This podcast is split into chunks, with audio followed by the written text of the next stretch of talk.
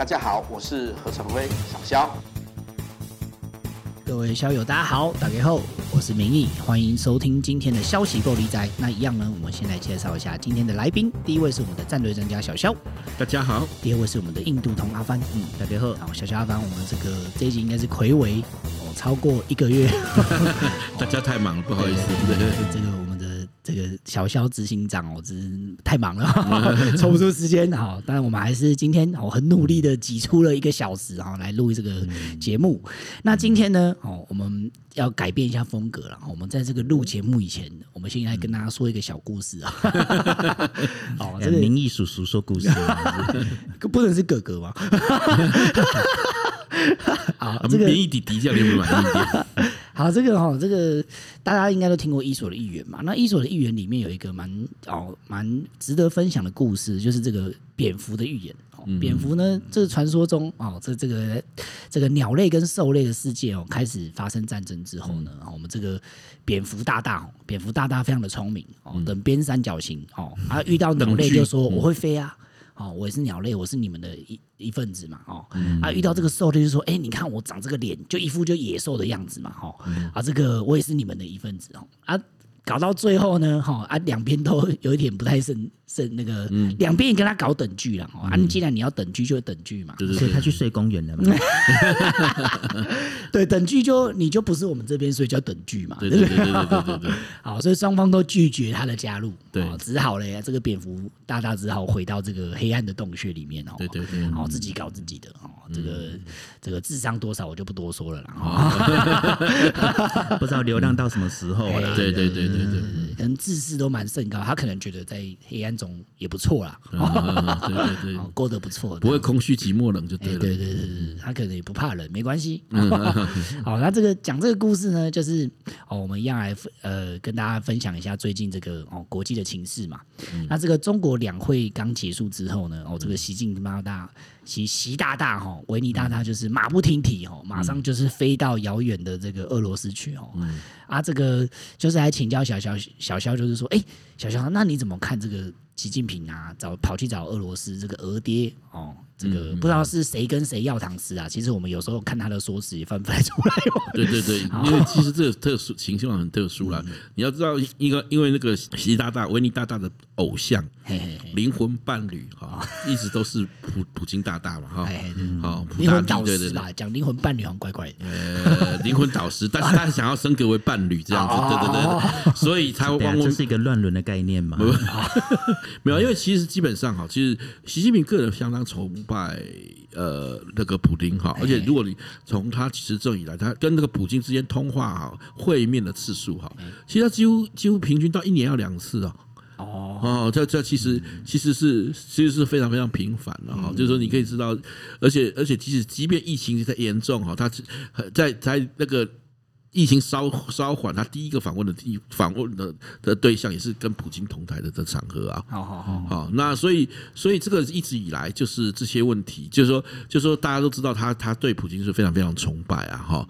那但是呢，其实中国要重新从过去当年在苏联时代哈，就是说联美国联中制俄之后，好，然后再再来改革开放，又要重重新修正回拥抱俄罗斯这件事情上面哈，有很多部分其实是是不见得是他个人意愿可以决定哈，跟跟整个国际现实以及他的他实际上的需求会有关。好，那当中国在改革开放和经济需要发展，当这个国家必须要要国力国力经济的需求的时候。后呢，哈，他必须要跟这些西方国家，比如说美国啊、欧洲啊，哈，要有更好的关系，好。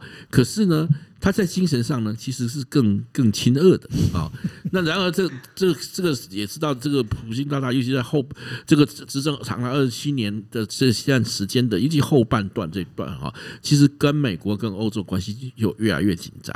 嗯，这个时候，那而中国中国的经济也也在这一段之后哈，就特别是从胡锦涛后期后一直到习近平上台之后，其实经济就开始逐渐露出它的一些隐患出来了哈，所以尽显，皮态尽显，所以这时候他更需要稳固它这个世界工厂的地位，或者说这个在全球经贸的地位这件事情上面。那么过度的亲俄，或是或是这个跟俄罗斯过度的亲近，好，不管是政治经济立场上面的表达呢，或者说实际上的的需求呢，就是说你的意愿和现实中会有不允许的状况。嗯，好，那但是。但是呢，这个这个，所以我们可以看到，就就就比如说他，他他他们在当俄乌战争爆发没多久的时候，很多人就询问中国与俄罗斯之间的关系是什么。好，那这他套据中国的那个外外交部副部长汪文斌的说法，哈，汪文斌的说法就是“虽非盟友，胜似盟友”。你可以看到说，心里很想当盟友，但是不能当盟友哈。这就是本本看太多嘛。对对对对，他们曾曾经确实，比如说，呃，俄乌战争开始前呐，哈，就中国有，比如说在在那个在那个北京冬奥期间，有没有跟俄罗斯二十几个协议嘛？哈，对。那其实当那那个时候，中国就政策上外，特别是外交政策上，就想要亲俄。的倾向对，很严很明显哈。那中国的外交部中的这个亲俄派当时是得势的。然而，俄乌战争爆发以及初期俄罗斯战事不利所引起的这个结果，会让很多人忽然回头发现说：哇，这个如果跟俄国站在一起，恐怕不太妙。好，所以造导致中国的外交部几个大大地震啊，亲俄派官员被遭到遭到清洗流放嘛。好，好，那那是也就透过这样的方式，意图要重新跟欧欧美好，特别是其其实其实中国最想要裂解的是欧欧洲和美国的关系嘛。嗯，好，可是欧洲对于乌克兰的立场上面又与俄罗斯在造有这个不可调和的矛盾。好，那中国的这个不表态啊，就是虽非什么虽虽非盟友，胜似盟友啊，或者这种这种什么专那个处于他们积那个处于这个尊重各国主权啊，但是然后不想不想介入战争这种这种积极中立的角角色，其实对欧洲来讲是不不买单的。欧洲始终希望你要在俄乌战争上，你要明确的表达与与俄罗斯划地划地，就是划清界限，划清界限这种状况，割席割席，对对，割割袍断义这样，但是这他做不到。好，最终呢，最终呢，好，就是最近好的这个两会期间结束之后，他他赶忙就奔赴海外，哦，好去见他灵魂灵魂的导师嘛，对不对哈？灵魂的导师，感觉好像没招了。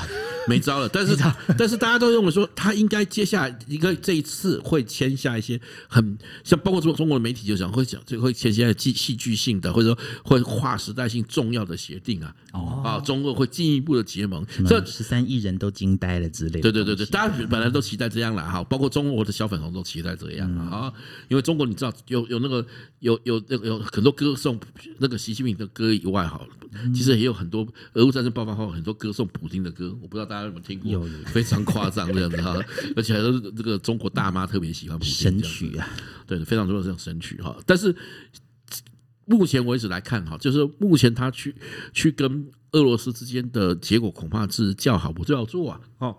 啊，没有，果然惊呆了，真的好像没签什么像样的东西。对，对，是，所以大家以为以为以为他会发表一个重视的公告，之前他们也预告了很多嘛，提出所谓说什么中国，后来提出所谓中国对乌克兰是那个危机的的那个中国方案哈，其实其实双方都不满意，好，也就是说俄罗斯不满意，欧洲更不满意。好，那那然后呢？然后乌克兰当然当然更更不满意了哈，所以这个这个就宛如刚刚明义所讲的这个蝙蝠预言里面，谁都没有讨好，那只只好呢，让只好又自己回去画圈圈了，这样哈，对不对？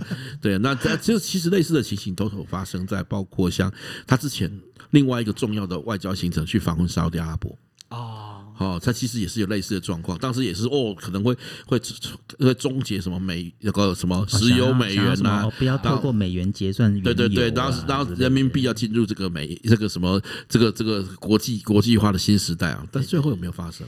有啦，我我们其实之前也做过一个节目，说到底。会不会终结什么石油美元这种事情？对对对，实际上就不会嘛。是是，我们当时就有讲。对，没错。对对，我们当时就有讲，实际上是不可能的啦。哈，因为人民币的国际化不是你单纯意愿的问题，你知道吗？你是啊，因为因为因为很简单，我们就问一件事情：这些国家凭什么要要要用人民币结算？对啊。而且这些国家之所以愿意跟你用人民币结算的很大部分，特别是像俄罗斯。好，叫他们的这这这次会谈中就谈到这个议题哈。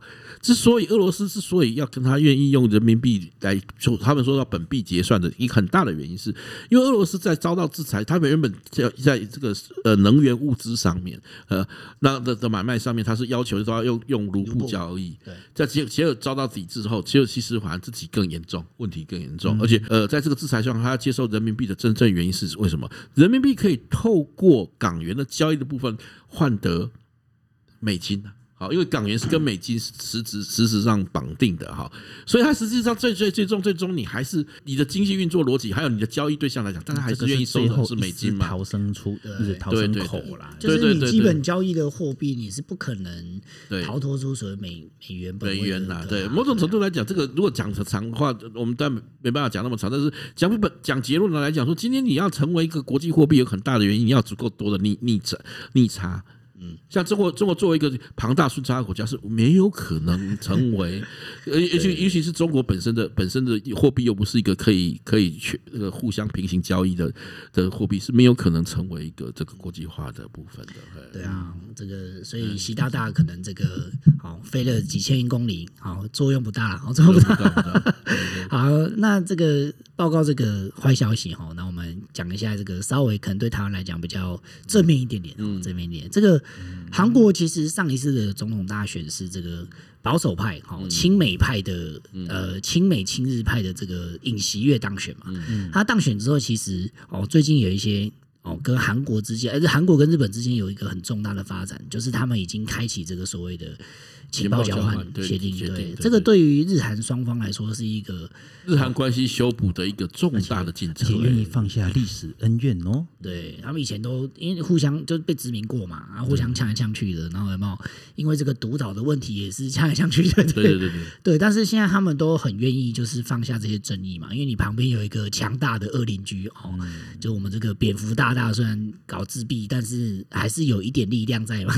对，因为这里面的蝙蝠的部分就是说。要不要选择做蝙蝠事情，就发生在韩国上面。对，韩国之前一直希望说能保持，一方面得到美国的支持，二方面又不希望跟中中国开罪，希望获得中国庞大的市场哈。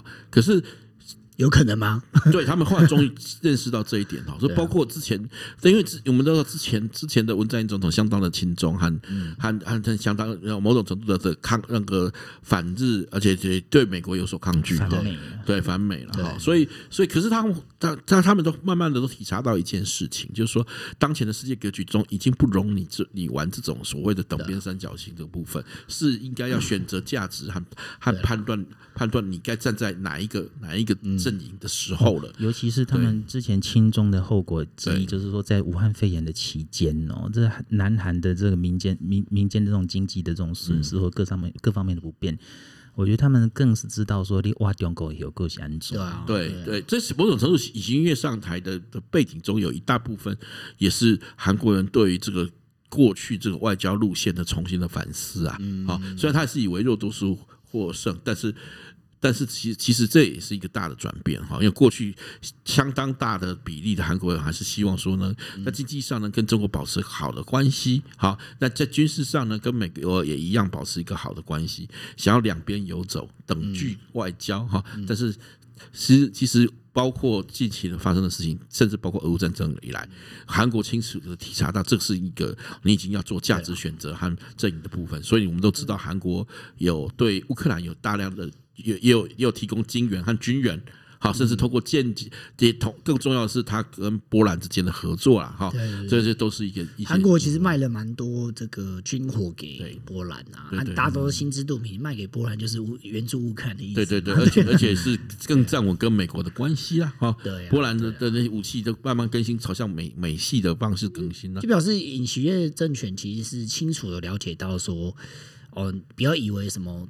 什么提出什么等距是很聪明的策略？你是把大家都当笨蛋吗？对，应该他甚至体察到这是非常危险的策略。对啊，对啊。这其实对照跟跟他一起有签这个时候日韩和解的这个这个情报交换协定的这个日本的首相啊，岸田文雄其实也在同一时间，习大大去莫斯科的同一时间呢，按照中国的方式的说法呢，就串访基辅。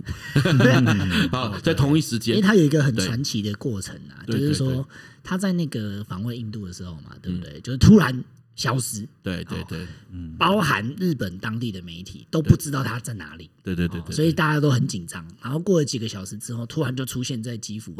对，因为其实这主要是有一个问题，因为日本一战因为战后好一个自因为因为那个和平和平宪法的的的要求底下哈，其实日本的自卫队在海外是无法执行动武的。对，执行军事勤务，比如说包包括保护元首这件事情，所以这个时候他就那个进大家去基辅采访，还是呃去去那个基辅访问，还是有一定的风险在。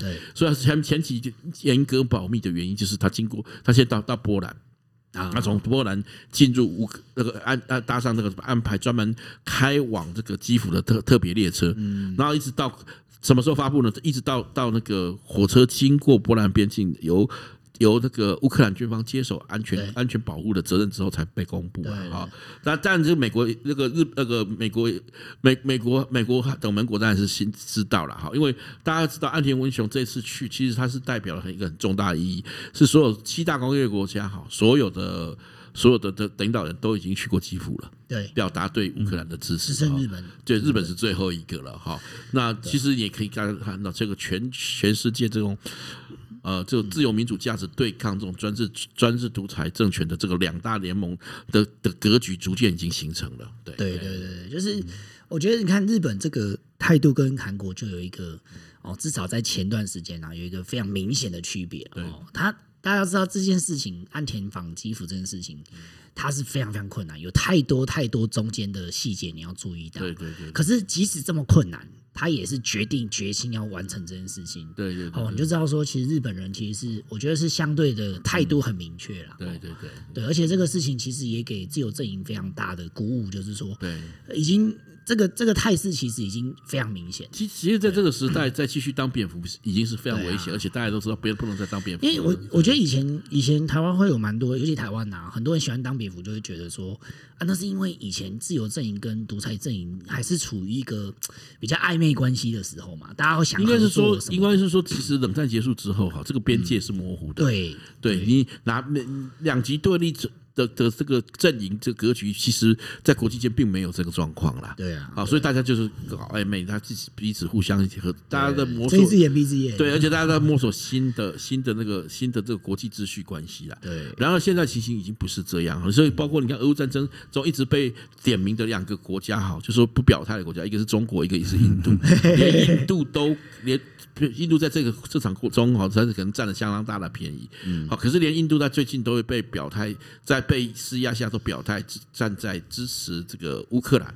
好，以及支持这个这个国际国际这个制裁俄俄罗斯这个这个立场了。因为照理来说，印度是呃怎么讲，在民主国家中，它相对的怎么有力量去做想要做蝙蝠这件事情。可是，没错，连他我相信都连他都已经感受到说，这已经不能再这样下去。没错没错。当那条界限越来越明显的时候，你还要两边都站，那你就是讨打而已。对对没错。对啊对啊。所以我觉得这个是台湾人要有很有警觉这件事情，就是说。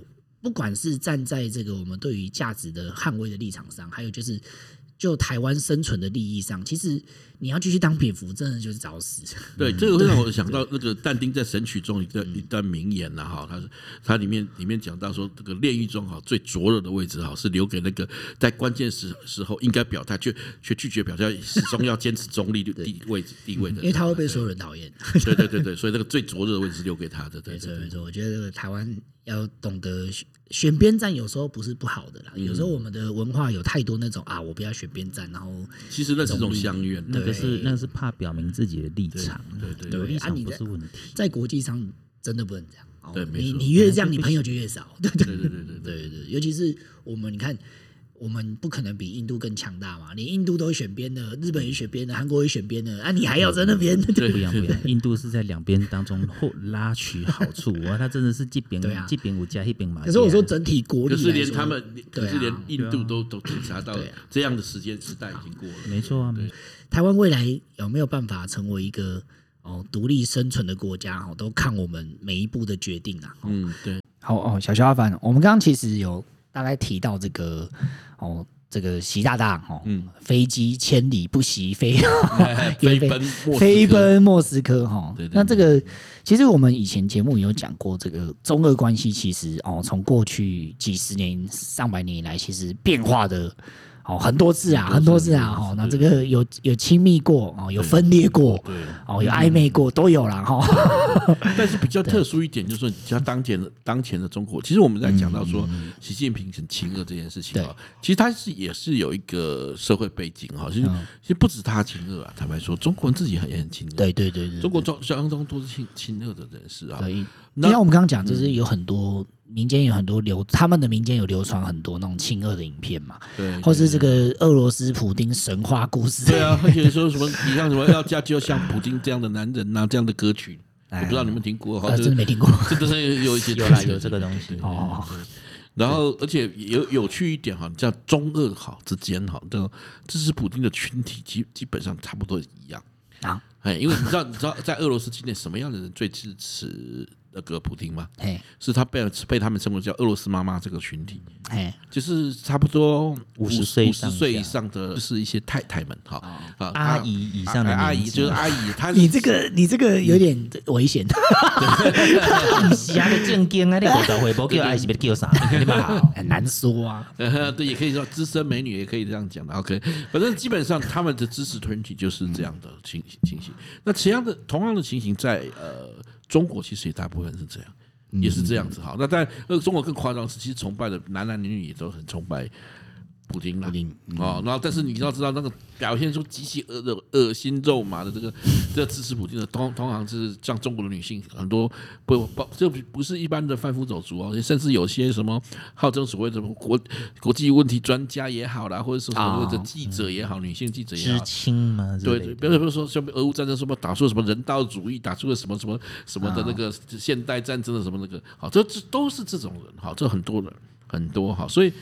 有，而且其实吊诡的是，其实大家我们之前也提过嘛，就是中国在历史上吃过外化那个近年近那个近代哈，近代这个吃过最大最大的时候，这个外国的亏的这个国家，俄罗斯，俄罗斯对啊，俄罗斯你要知道，俄罗斯到底占了中国的多少领土哈？其实，连连这个邓小邓小平的说法都是已经是两三百万平方公里啊，邓小平公开承认过。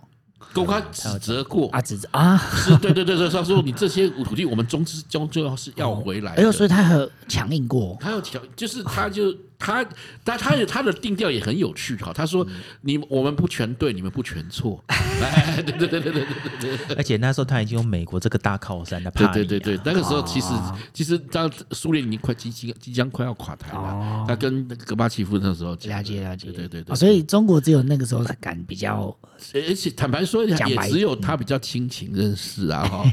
那些从普普遍来讲，是现在的中国哈，由于这个爱国主义教育和仇美教育的结果哈，其实普遍亲俄的情形更严重了哈。所以大家有一个俄乌战争后后，你要知道，整个支这个国舆论里面，国际舆论里面最支持普京的反而是什么？是中国人。好，这其实比俄罗斯人自己的支持度更高。好，所以有所以你要知道，有一个形象的说法，就这样说：全世界有三个俄罗斯嘛。哦，第一个是俄罗斯嘛，啊，第二个第二个是白俄罗斯嘛，第三个叫黄俄罗斯啊，啊，这指的中国中国嘛，然后而且大大家是形象称呼这些这些这些小粉红们哈，是基本上把普丁啊或者俄罗斯当做什么俄爹嘛。哦，那那小粉红会不会接？他可不可以接受普丁当他们的总那个总那个总？我觉得他们可以。如果如果普丁挥军入关，杀下杀杀进南朝之类的，对对对，他会不会喜迎王师？应该应该是啊。他们讲的是他们只差这这，但是有点小很有趣啊。小粉红哦，这边一天到晚在对努力的替俄罗斯军队呐喊哦，可是啊。然后，然后，然后谴责这些什么那个乌克兰也是国际志愿志愿兵哈，可是好奇怪呢，瓦格纳集团也有对外招募，他们你没有看过中国人去去报名参加瓦格纳集团？对 对对，海南 不当兵嘛？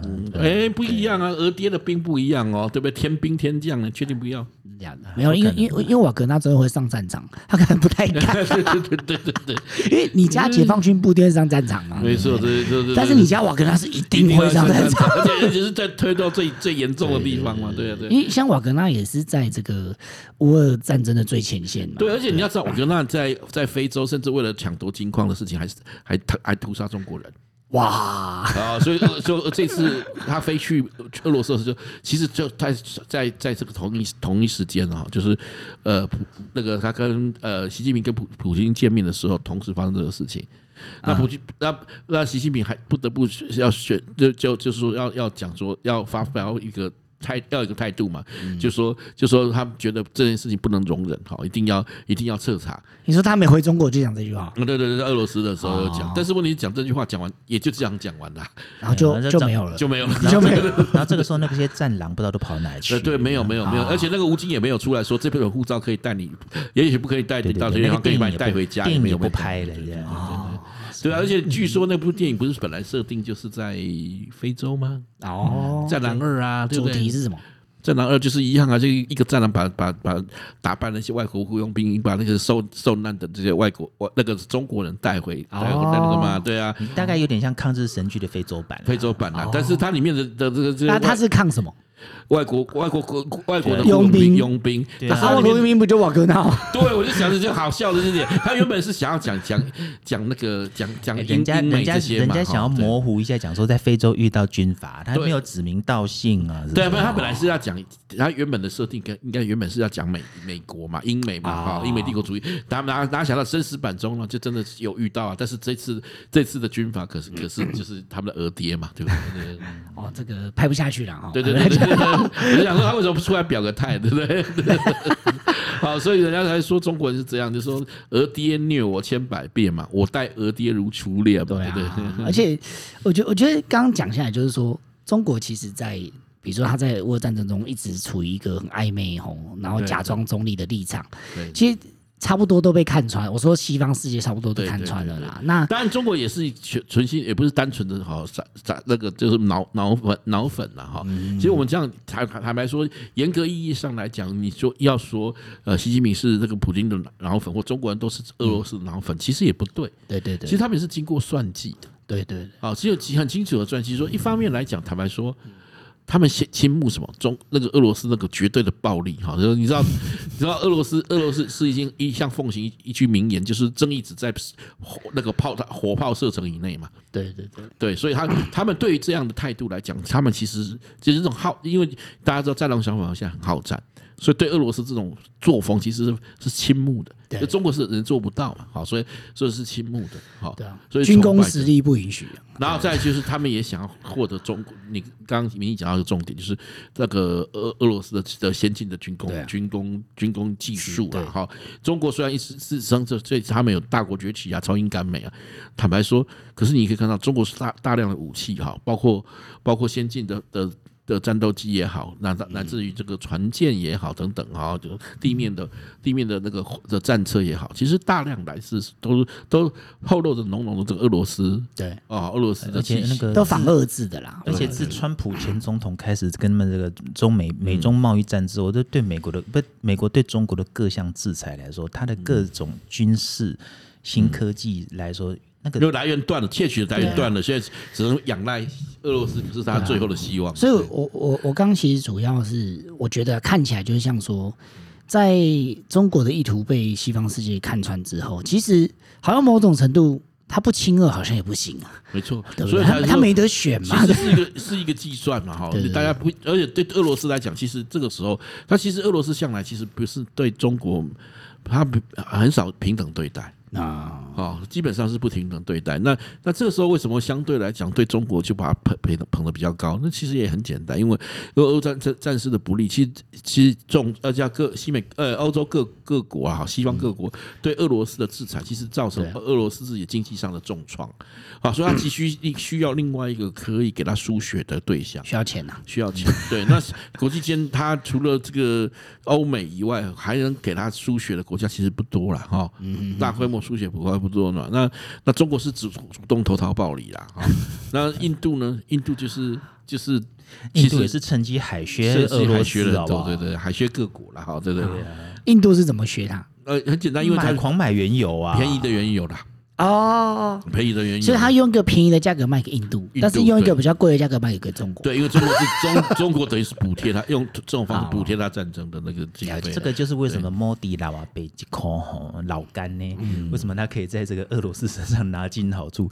然后西方各国也都觉得说这个老狐狸怎么都没有啊，所以他们出声这样。但是最近最近也是逼着他表态了，所以他最后他把这些石油利益都吐出来嘛，就便宜的石油利益都。便宜买到石油，就是在在在拿到国际市场上，哈，就是平抑那个物价，平抑那个油价，让油价不要飙那么高啊。对对对对对对，他并不是说哦，这是印印度就自己囤着，哈，他就是他他被迫被迫做出这个决定了，哈，就但是说被迫呢，其实所以他本来应该是要买起来当国家战备之类的，要 囤着用，要囤着用的，对对对，他但这这些这 anyway 这个不跟俄俄罗斯没无关，但是你可以看到俄罗斯对待中国的方式，哈，其实一直都是有所提防的，好，包括中国的例子，这个那个就是中国的买买的各种先进战机，乃至于像乃至于像现在最新的这个 SU 三五，同样卖给印度和中国。你知道印度版的 SU 三五其实和中国版的 SU 三五是不一样的，嗯，完全不一样。一个就是等于阳春无内装版，另外一种就是特仕版，哈，对对对，那哪一边是特仕，大家自己心知肚明了哈。而且这个严重是中国版的那个引擎还焊死。不给不给逆向工程，对，防止逆向工程。你知道要逆向工拆下来，整个就会会破坏掉。好，就是然后弄弄到以至于他们连维修都要送回原厂，对原厂，对对对。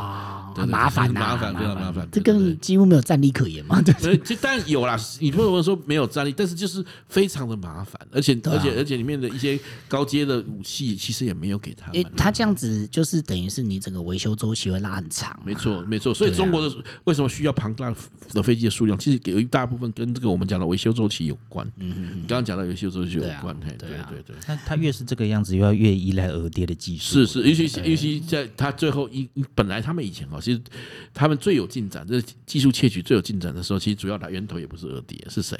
现在深陷战火中的乌克兰，因为乌克兰当时经济状况比较差，对对对，所以他只能把这个东西拿出来卖。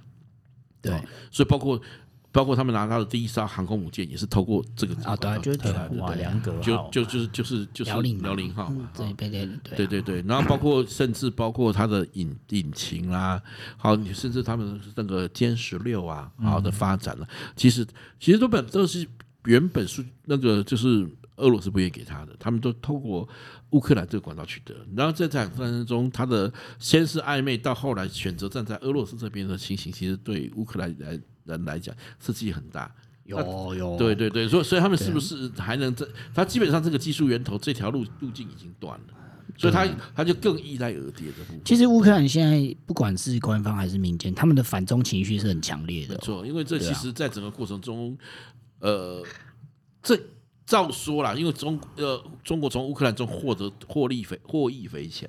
啊，包括那些原型，那个我跟你说，我们刚刚说歼十六发展的前面的原型和图纸，那些设计图纸和原型机，其实都是都是从乌克兰拿到的。对，好，这那其实乌克兰还还有很多的军工军工上的的的那个提供和服务，其实也都是。都是其实是透过乌克兰拿到的哈，对啊，结果乌克兰是当年苏联的兵工厂，就就没想到 没想到第一个抛弃乌克兰的也是这些人了哈，对啊，他们就对中国中国的观感就不好嘛哈，那所以中国这个技术窃取的源头其实就断掉了，对，而且你看现在其实。俄国打到都没有弹药，也是中国在输血嘛，所以俄罗斯人一定是心中很不好受啦。对对对，你你你知道高傲的俄罗斯人其实瞧不起中国人的啦。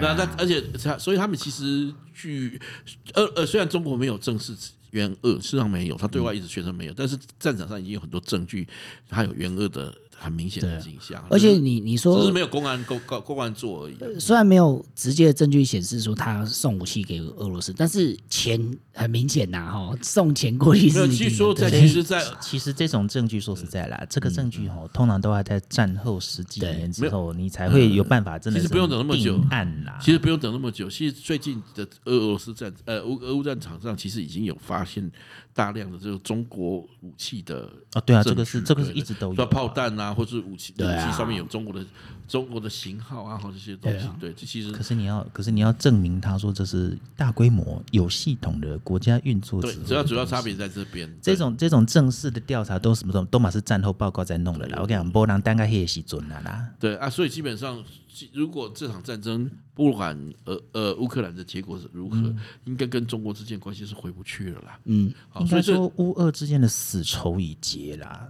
然后基本上大概跟中国也是，然后乌中应该要再恢复以前的关系，我觉得不太可能。对，没有，我觉得应该乌克兰应该不会这么蠢吧？对对，我觉得他们记在心里了，他们是很清楚的啦。好，这场战争中，中这个中国的态对啊度其实是让你以前帮助中国，结果现在中国反而去帮助你的敌人。对对对对对对啊，金金哇做僵，你知道？唉，对，惨啊，真的惨而且。其实其实这些都是他们放在心底了哈。所以嗯所以这场战争中俄乌之间的变化，就是说俄俄俄中之间的关系的变化，哈，其实可以体察出这种这种。怎么讲？就是说，形势比人强的状况，而爹其实也会开始对待这个、这个，这算是生子嘛？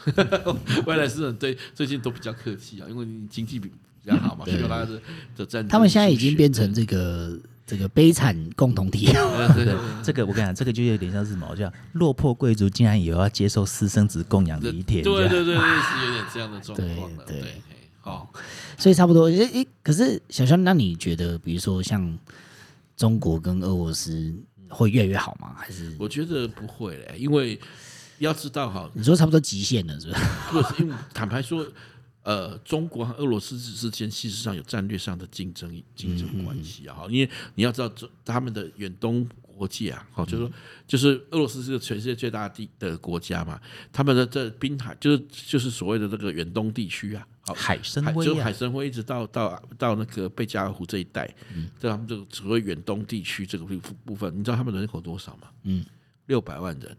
嗯嗯而这个而这个当面当面的中国有多少人？嗯，三千万人。哦，好，所以这个其实对他们来讲是一个沉重的压力呀。嗯，今天这场战争，俄乌战争结束之后，中国和俄罗斯一旦爆发。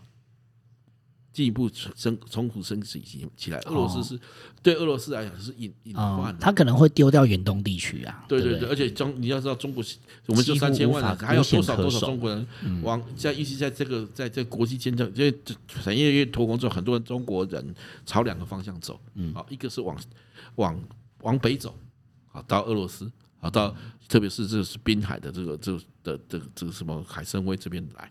啊，另外另另外呢往南走到东南亚。嗯啊，他们的形象的说，他们最近他们形象的说明是说，往北走是找死，往南走是等死。啊，那不走不走也是死，对，不走也是死，没错，对对对对。好，所以这中国在这样的情形底下，这个冲突未来预期预期是会激烈的，而且中俄罗斯对中国其实不是从来没有真心在把它平等对待。所以就是，即使他们现在关系看起来还不错，但是你觉得是一个互相利互相利用的，长期下去，中俄之间的关系其实只会往更坏的地方走。对对对对对对对，那就是祝福他们了。相爱相杀，对，祝福他们。好，这希望这个不要扯到我们就可以。不过我们要了解这样的局势啊，然后然后做出正确的抉择，而不是 而不是说什么我们要等距，你你如何等距啊？怎么等距啊？我靠！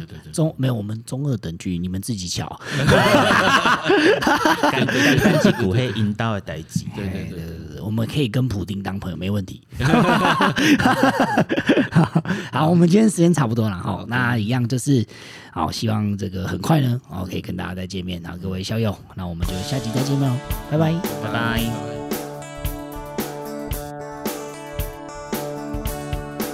如果喜欢我们的影片，请记得帮我们按赞、分享、订阅、开启小铃铛哦。